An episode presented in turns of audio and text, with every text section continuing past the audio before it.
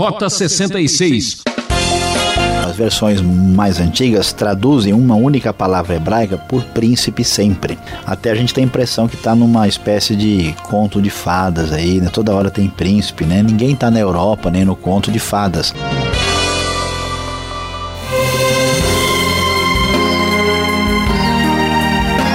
Alô, alô, você que nos acompanha pelo rádio nesse Brasil afora. E a você em especial que está fora do Brasil, nos ouvindo pela internet. Está no ar o Rota 66, fazendo muito barulho. No estudo de hoje, o professor Luiz Saião explica um dos eventos mais impressionantes do Antigo Testamento. Estamos no livro de Josué, comentando os capítulos 5 e 6. Que barulhão! O muro veio ao chão você sabia que um dia qualquer pode tornar-se um dia extraordinário? Seja qual for o obstáculo que você enfrenta, deixe o Criador no controle. Depois do grande milagre do Rio Jordão, o povo de Israel atravessa o rio e caminha na direção da sua grande conquista. O texto bíblico nos fala que todos os amorreus estavam desanimados e sem coragem para enfrentar os israelitas.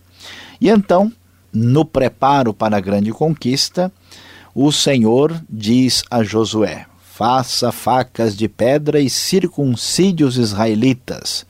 Versículo 2: Josué fez facas de pedra e circuncidou os israelitas em Gibeate Aralote. O texto bíblico na NVI continua e nos diz: Ele fez isso porque todos os homens aptos para a guerra morreram no deserto depois de terem saído do Egito.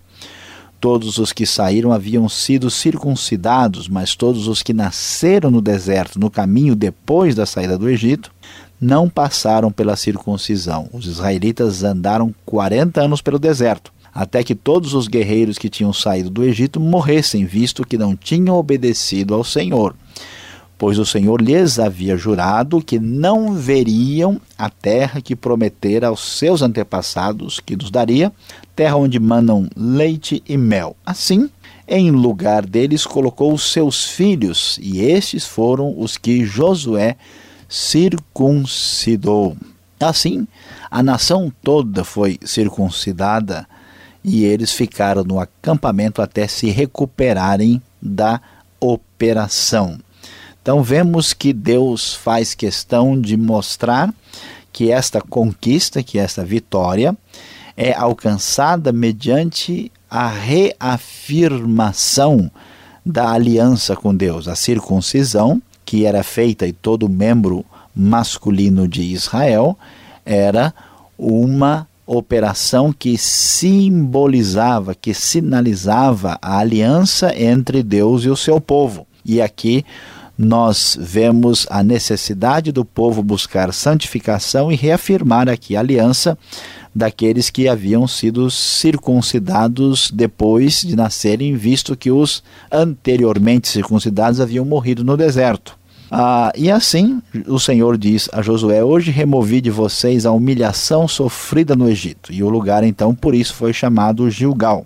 Depois disso, eles celebraram a Páscoa.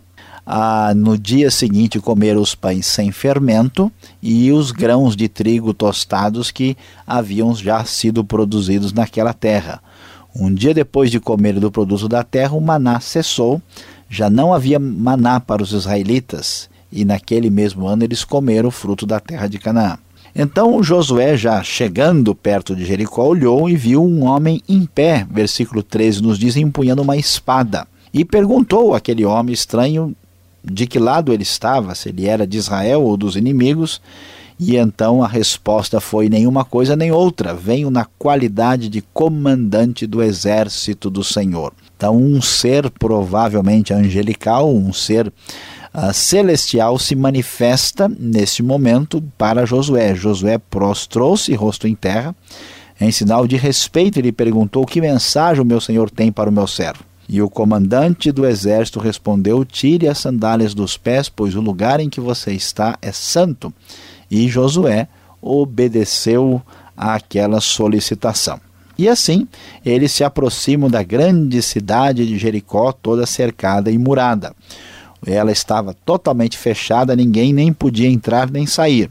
Então o texto da nova versão internacional nos diz: O Senhor disse a Josué: Saiba que entreguei nas suas mãos Jericó, seu rei e seus homens de guerra. Marche uma vez ao redor da cidade com todos os homens armados.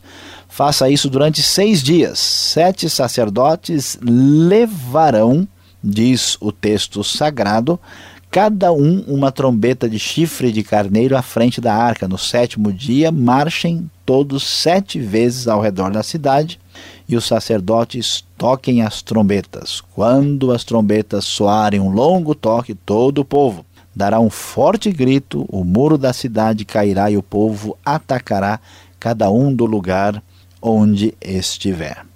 E então Josué, obedecendo a ordem de Deus, convocou todo o povo e os soldados foram à frente da arca do Senhor.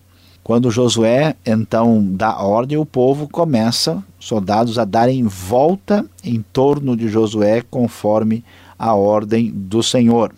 Os soldados armados marchavam à frente dos sacerdotes, que tocavam as trombetas, e o restante dos soldados seguia a arca. Durante todo esse tempo tocavam-se as trombetas. Imagine só o que se passava na cabeça dos moradores de Jericó vendo aquele grupo, aquela multidão enorme, aqueles guerreiros fazendo isso. E Josué ordenou: não gritem, não deem o brado de guerra, espere até o momento certo. E o texto bíblico continua a nos trazendo a informação correta sobre o que acontece nesta grande batalha. Josué levantou-se. Na manhã seguinte, diz o verso 12, os sacerdotes levaram a arca do Senhor. Os sete sacerdotes que levavam as trombetas iam adiante da arca do Senhor tocando as trombetas. E eles então vão e começam a rodear a cidade, fazem isso conforme Deus ordenou. Durante seis dias repetiram aquele mesmo ato que haviam feito. E então o texto bíblico nos diz: no sétimo dia, levantaram-se ao romper da manhã e marcharam da mesma maneira sete vezes ao redor da cidade. Foi apenas nesse dia que rodearam a cidade sete vezes. Na sétima vez, quando os sacerdotes deram o toque de trombeta, Josué ordenou ao povo: gritem, o Senhor lhes entregou a cidade. A cidade, com tudo que nela existe, será consagrada ao Senhor para destruição. É o famoso Herem, Somente a prostituta Raabe, todos os que estão com ela em sua casa serão poupados, pois ela escondeu os espiões que enviamos. Mas fiquem, fiquem longe das coisas consagradas, não se apossem de nenhuma delas para que não sejam destruídos. Do contrário, trarão destruição e desgraça ao acampamento de Israel. Toda a prata, todo o ouro e todos os utensílios de bronze e de ferro são sagrados e pertencem ao Senhor e deverão ser levados para o seu tesouro. E meus queridos ouvintes, fiquem imaginando a cena. Aquela cidade, que de acordo com os estudiosos está entre as mais antigas da história humana a ser, a, a ser habitada. Uma cidade com muros fortes e poderosos e com muita resistência aquele exército em volta, e o texto bíblico nos diz: quando soaram as trombetas, o povo gritou. Ao som das trombetas e do forte grito, o muro caiu, cada um atacou do lugar onde estava e tomaram a cidade. Consagraram a cidade ao Senhor e destruíram ao fio da espada tudo que havia ali. Todos os seres vivos que estavam na cidade morreram. E conforme a promessa, Raabe, a prostituta, foi preservada. Josué deu a ordem, os jovens entraram na casa de Raabe, jovens mandados por Josué, e trouxeram Raabe, seu pai, sua mãe, seus irmãos, todos os parentes e os livraram da morte e da destruição. Depois a cidade foi incendiada, mas conforme nós ouvimos já há pouco, aquilo que fora consagrado ao Senhor é uma coisa um pouco diferente, difícil de entender, mas no momento de guerra ordenado por Deus, que tinha propósito de cumprir a sua promessa e tinha propósito de abençoar o povo de Israel e também trazer o julgamento sobre a nação pagã, Deus é, faz com que essa guerra não tenha um significado essencialmente político e econômico. Por isso, a riqueza ela é vedada. O povo não pode se sentir compelido a guerrear, a combater para ter acesso às riquezas. Por isso, o texto diz: eles entregaram a prata, o ouro e os utensílios de bronze e de ferro ao tesouro do santuário do Senhor. E Josué poupou a prostituta Raabe e sua família e todos os seus pertences. O texto faz questão de a, repetir aquilo que aconteceu. E o texto nos diz que Raabe continuou vivendo entre os israelitas até o dia de hoje. E naquela ocasião, encerrando esse capítulo que fala do grande barulhão que trouxe o muro ao chão, o texto bíblico nos diz: naquela ocasião, Josué pronunciou este juramento solene: Maldito seja diante do Senhor o homem que reconstruir a cidade de Jericó. Ao preço de seu filho mais velho lançará os alicerces da cidade, ao preço de seu filho mais novo porá suas portas, trazendo uma palavra de pesar profundo sobre a cidade que fora destruída completamente. E então Deus abençoou Josué e a grande cidade, quase que imbatível, foi finalmente conquistada de maneira singular e extraordinária pelo barulho, pelo som do grito do povo e do soar das trombetas do exército de Deus. Que esta história nos ajude a entender e refletir que Deus é o Senhor da história, tem todo o poder e traz a juízo mais cedo ou mais tarde aqueles que certamente entram em desacordo, em desarmonia profunda com Ele.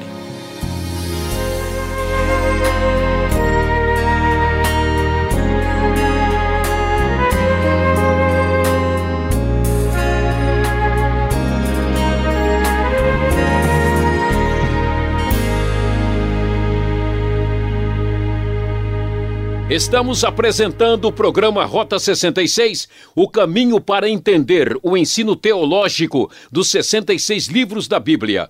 Essa é a série Josué, destacando os capítulos 5 e 6. Tema da aula de hoje: Que barulhão! O muro veio ao chão. Rota 66, que tem produção e apresentação de Luiz Saião, redação Alberto Veríssimo e na locução Beltrão. Nossa caixa postal 18.300, CEP 04626-970 São Paulo, capital. E-mail rota66 arroba transmundial.com.br numa realização transmundial.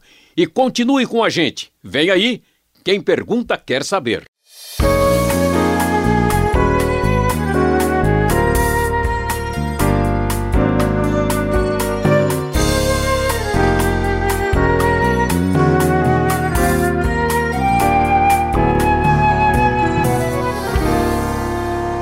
Vamos agora com as perguntas na segunda parte do nosso programa Rota 66, aqui em Josué, capítulos 5 e 6. Jericó, que cidade é essa que aparece aqui? Professor Luiz Saião, como é que seria então a Jericó? Lendo o texto, como é que eu posso imaginar? Era uma cidade pequena. Eh, essa cidade você acabou de dizer há pouco que ela é uma das mais antigas. Foi descoberto algo sobre ela? O que podemos acrescentar sobre Jericó? Olha, pastor Alberto, a cidade de Jericó representa uma grande discussão a respeito do assunto. Por quê? Porque Jericó, até onde se sabe, é o lugar mais antigo, a cidade habitada mais antiga da Terra. Alguns estudiosos até acham que isso foi além de 8 mil antes de Cristo. É surpreendente. E a cidade então teve vários ah, momentos de habitação e, e, e vários grupos povos moraram, dependendo do milênio que se considera. Por isso, não se tem tanta certeza, alguns acham que talvez não seja esse lugar. Essa Jericó que está aqui não é a Jericó do Novo Testamento, não é no mesmo lugar. Uh, e na época da conquista, a cidade de Jericó parece ser uma cidade pequena. Os arqueólogos que tentam relacionar o que se encontra com a Bíblia, eles acreditam é, que é provável que os moradores né, lá, é, os cananeus e amorreus, eles teriam utilizado né, aí essas muralhas antigas que já existiam na região, que tinham uma idade muito mais uh, antiga, né? E então nós temos essa, essa informação e não chegamos ainda a uma conclusão definitiva. Há ainda muitos estudos sendo feitos sobre Jericó e o que temos de concreto é isso, né? especialmente depois do estudo de uma grande arqueóloga inglesa nos anos 50. Mas veja um pouco aqui: grito derruba muro? Porque se fosse assim, o Maracanã já não ficaria em pé, né? Porque mais do que a torcida do Flamengo grita lá dentro, do Vasco, como é que um muro pode cair aos berros? É, algumas pessoas que tentam entender a Bíblia naturalmente acham que foi o barulho, né? Que o grito e as trombetas que o pessoal fez lá uma espécie de processo de energia sonora para derrubar, né? Olha. Como se o muro fosse de cristal, né? Pois é. Alguém pode até dizer que isso teve a sua influência, mas é difícil que o muro seja derrubado somente dessa forma, né? O que a Bíblia sinaliza é que Deus deu a vitória e, e esses gritos, né? Toda a trombeta é mais um elemento que traz a unidade do combate para o povo do que propriamente uma espécie de combate sonoro para conseguir a vitória. Ah, então nós vamos para um outro lado, né? Rodear a cidade sete vezes, por sete dias, sete sacerdotes, sete trombetas.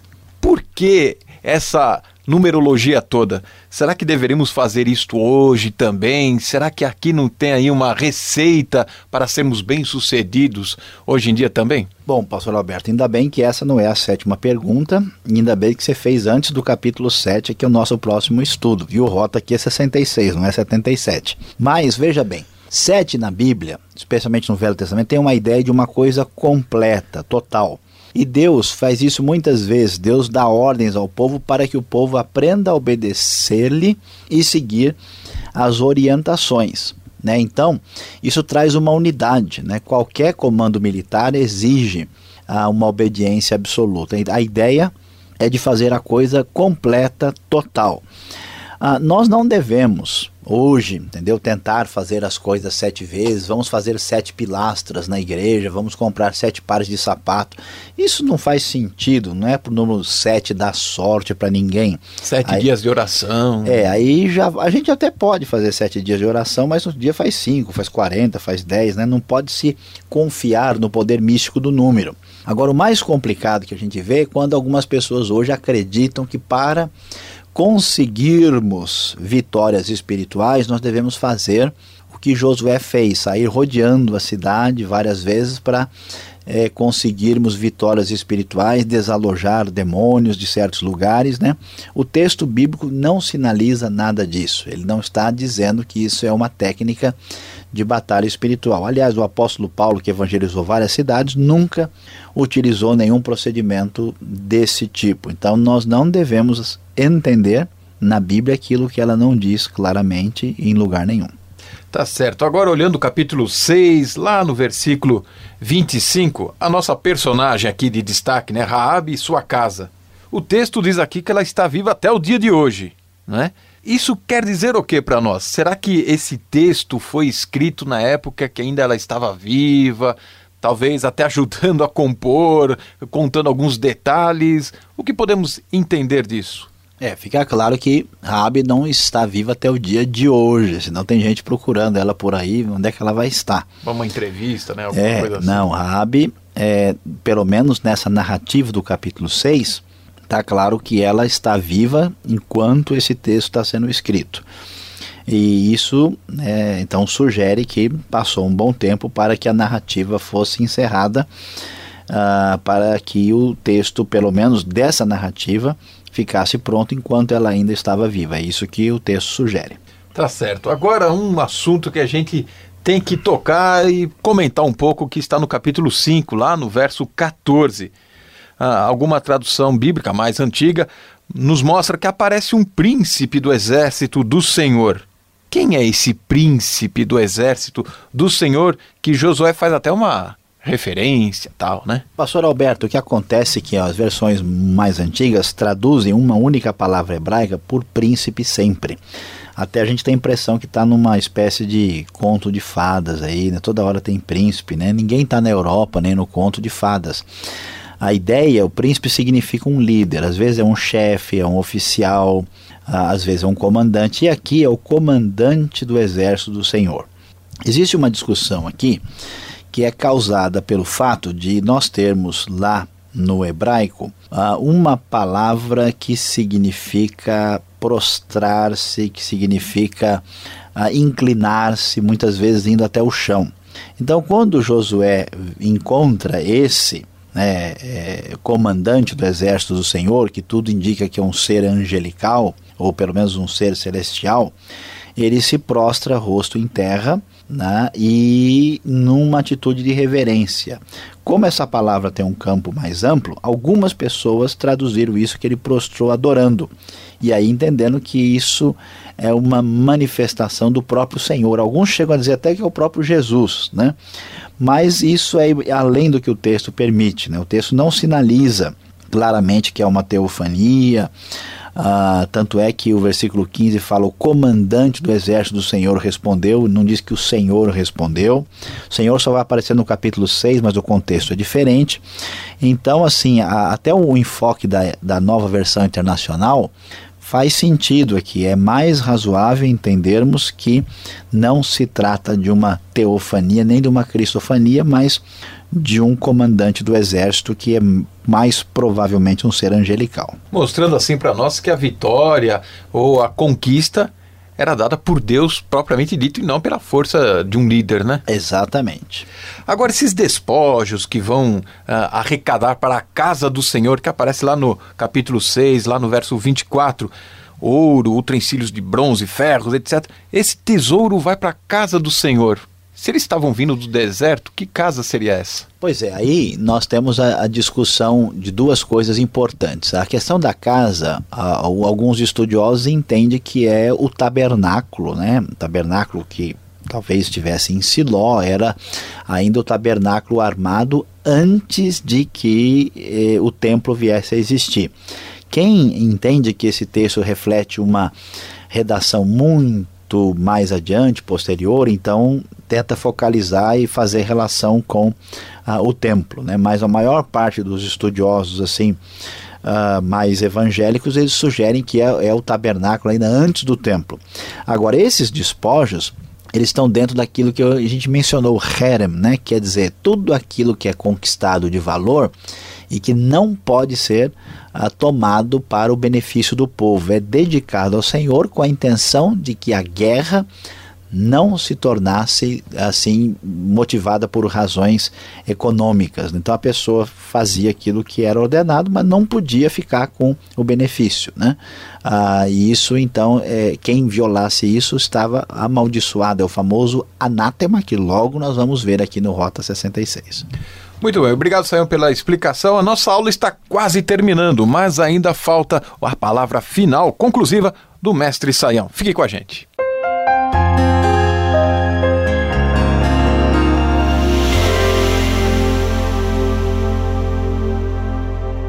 Depois de termos estudado aqui no Rota 66 de hoje, os capítulos 5 e 6 do livro de Josué, falamos sobre o tema Que barulhão, o muro veio ao chão. Nós vamos chegar à nossa aplicação final. Qual é a grande lição que temos aqui nestes dois capítulos, especialmente na conquista de Jericó? A grande verdade é que a vitória depende do Senhor. Um dos maiores problemas do ser humano, segundo a Bíblia, é acreditar no seu próprio poder, na sua própria força e entender que ele é responsável pelo seu sucesso. Aqui fica claro que a cidade poderosa, que os seus muros imbatíveis, que tudo aquilo que estava à frente do povo de Israel não foi conquistado pelo poder deles, mas sim pelo poder do Senhor. Lembre-se disso nas suas lutas, nas suas conquistas, a vitória depende do Senhor.